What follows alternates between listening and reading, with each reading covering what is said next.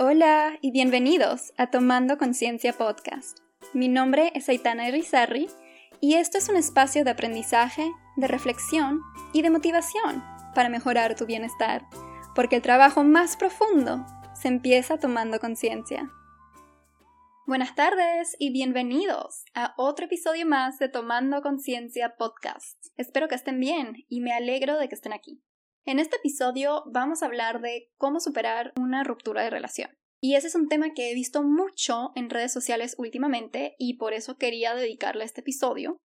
Voy a hablar yo específicamente de una ruptura de relación amorosa, pero algunas cosas de las cuales les voy a hablar puede también aplicarse a una ruptura de relación entre amigos o entre familiares.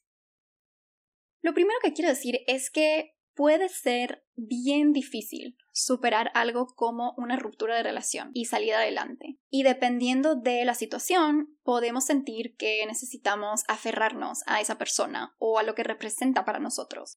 Y a menudo terminamos lastimándonos mucho más en el proceso. Pero bueno, antes de irnos para allá, quiero empezar por lo primero. Para mí, eso sería entender que una ruptura de relación se vive como una pérdida. Y para cualquier pérdida hay un proceso de duelo.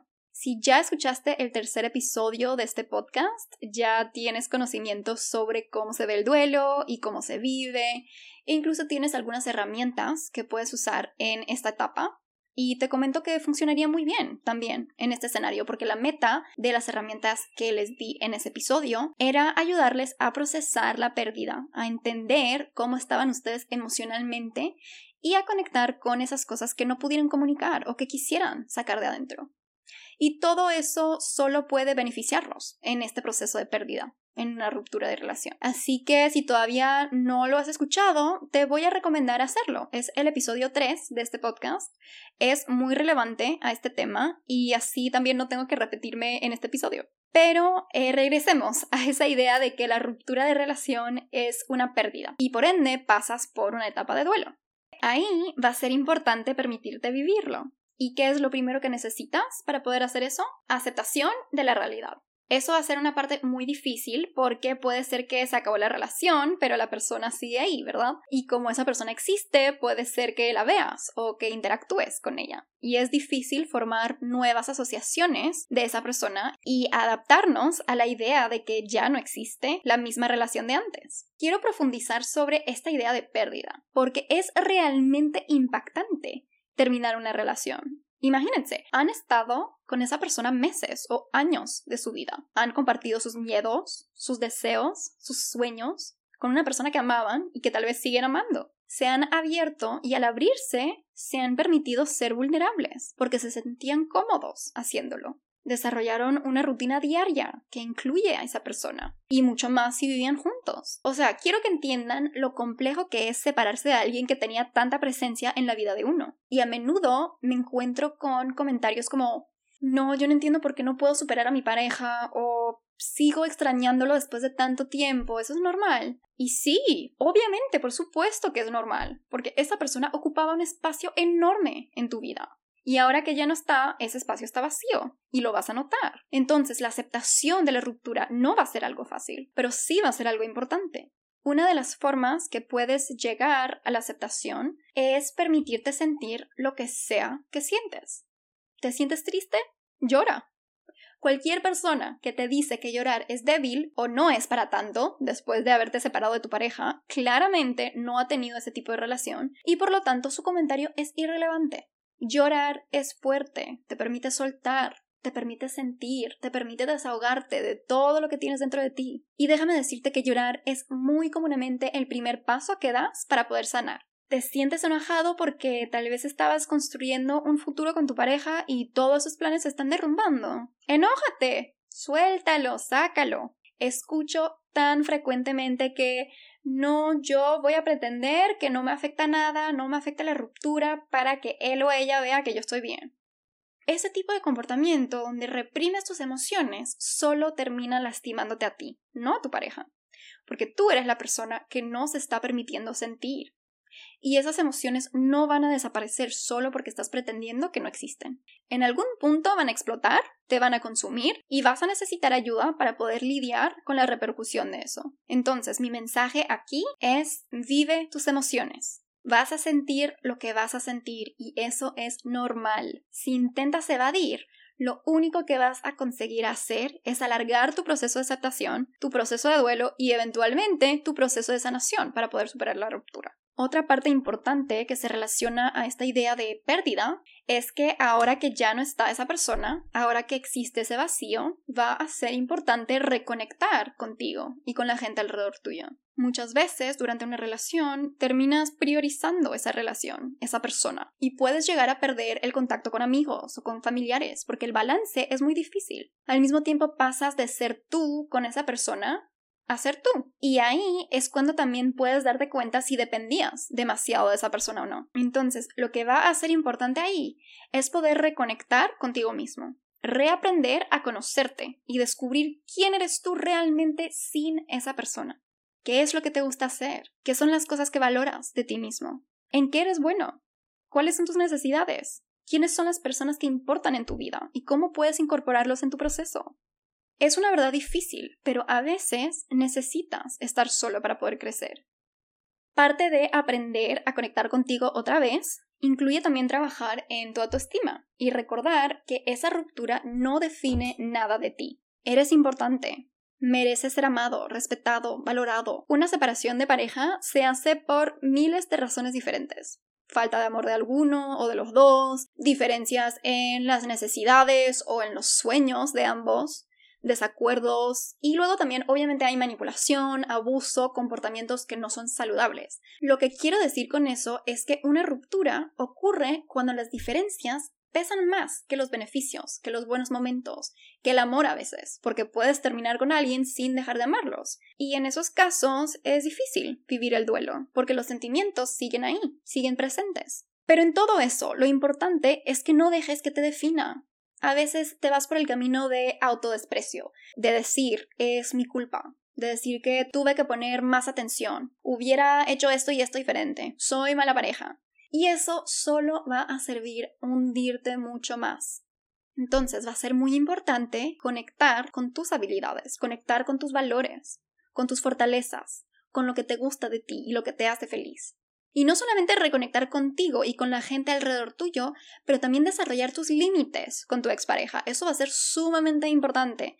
Si tú le sigues hablando, le ves todos los días y te comportas con ella de la misma manera que te comportabas antes de separarte, nunca vas a superar a esa persona. No sigas viéndola, no sigas hablándole, no les toques en Instagram para ver lo que está haciendo ni con quién está saliendo. Si tienes que borrar fotos juntos de tu celular, hazlo.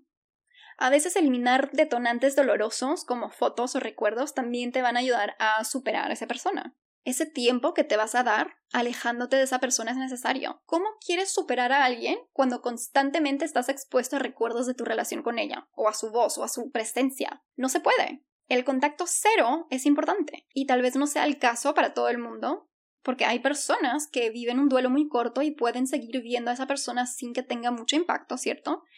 Pero honestamente, en mi experiencia, eso no es la mayoría. El otro día me contaron esta historia de una pareja que se separó y no fue de mutuo acuerdo. Él terminó con ella y a ella le costaba mucho aceptarlo y adaptarse a esa realidad. Y según lo que yo escuché, podría decir que ella no lo estaba aceptando y tenía muchas esperanzas de que iba a volver con él. Él terminó saliendo con alguien más y ya no siente lo mismo para esta mujer. Sin embargo, la ve todas las semanas ella le pide para verse y hablar con él y él le dice que sí. Y cada vez que se ven, eso le da más esperanza a ella, a pesar de que él dice que lo hace porque no quiere lastimarla, no porque quiere verla todas las semanas. Y eso es súper común. Él se siente culpable porque él es el que terminó la relación, no quiere lastimarla más, entonces acepta verla regularmente, pero lo que no entiende es que eso termina lastimándola mucho más. Cuando tú no eres capaz de poner tus límites y de decir, ¿sabes qué?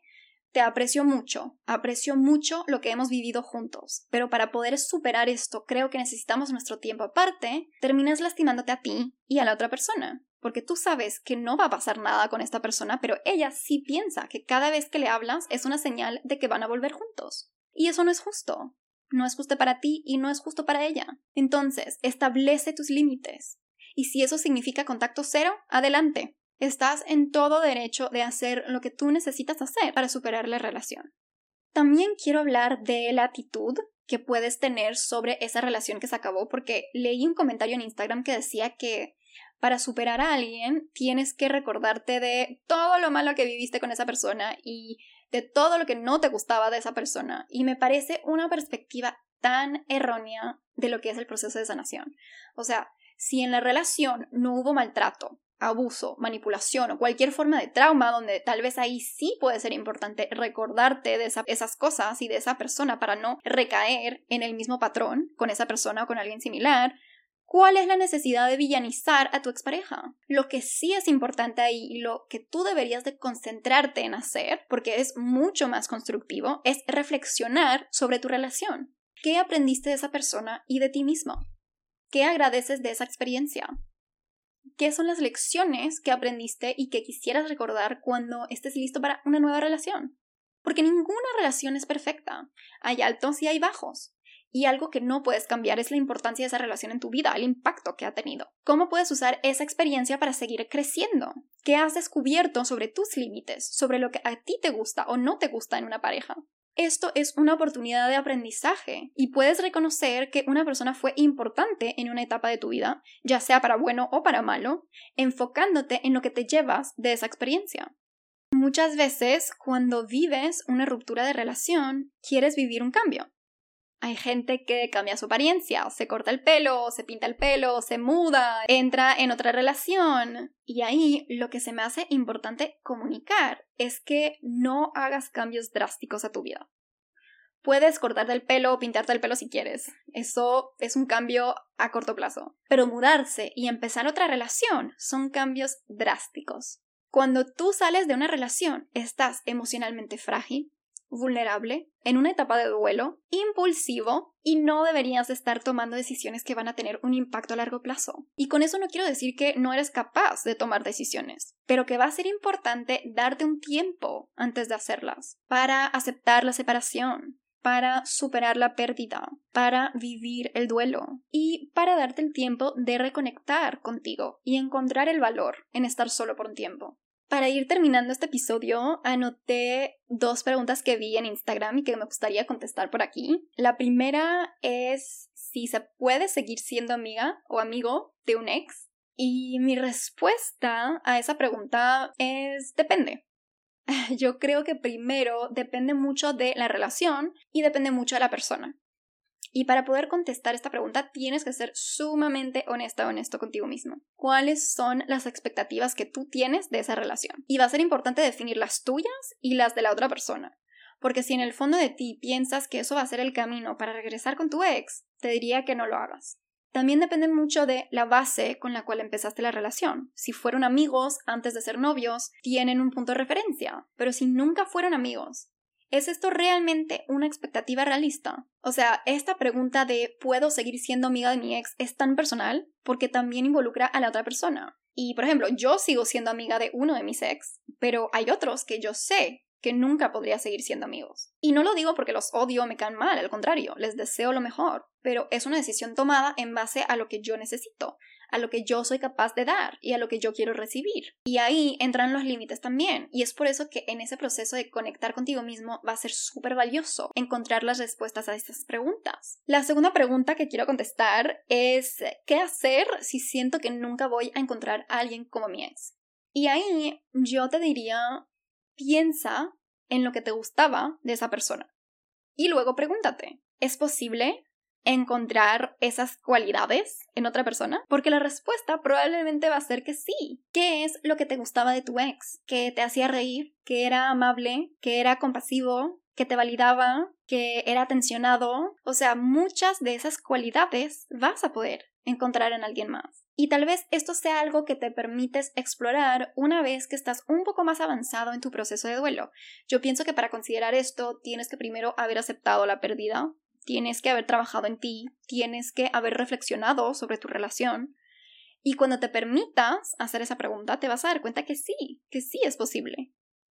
Ninguna relación va a ser igual, porque ninguna persona es idéntica a otra, pero esas cualidades centrales, esas cosas que te hicieron amar a una persona, son también cosas que puedes encontrar en otros, aunque se presenten y te impacten de manera diferente.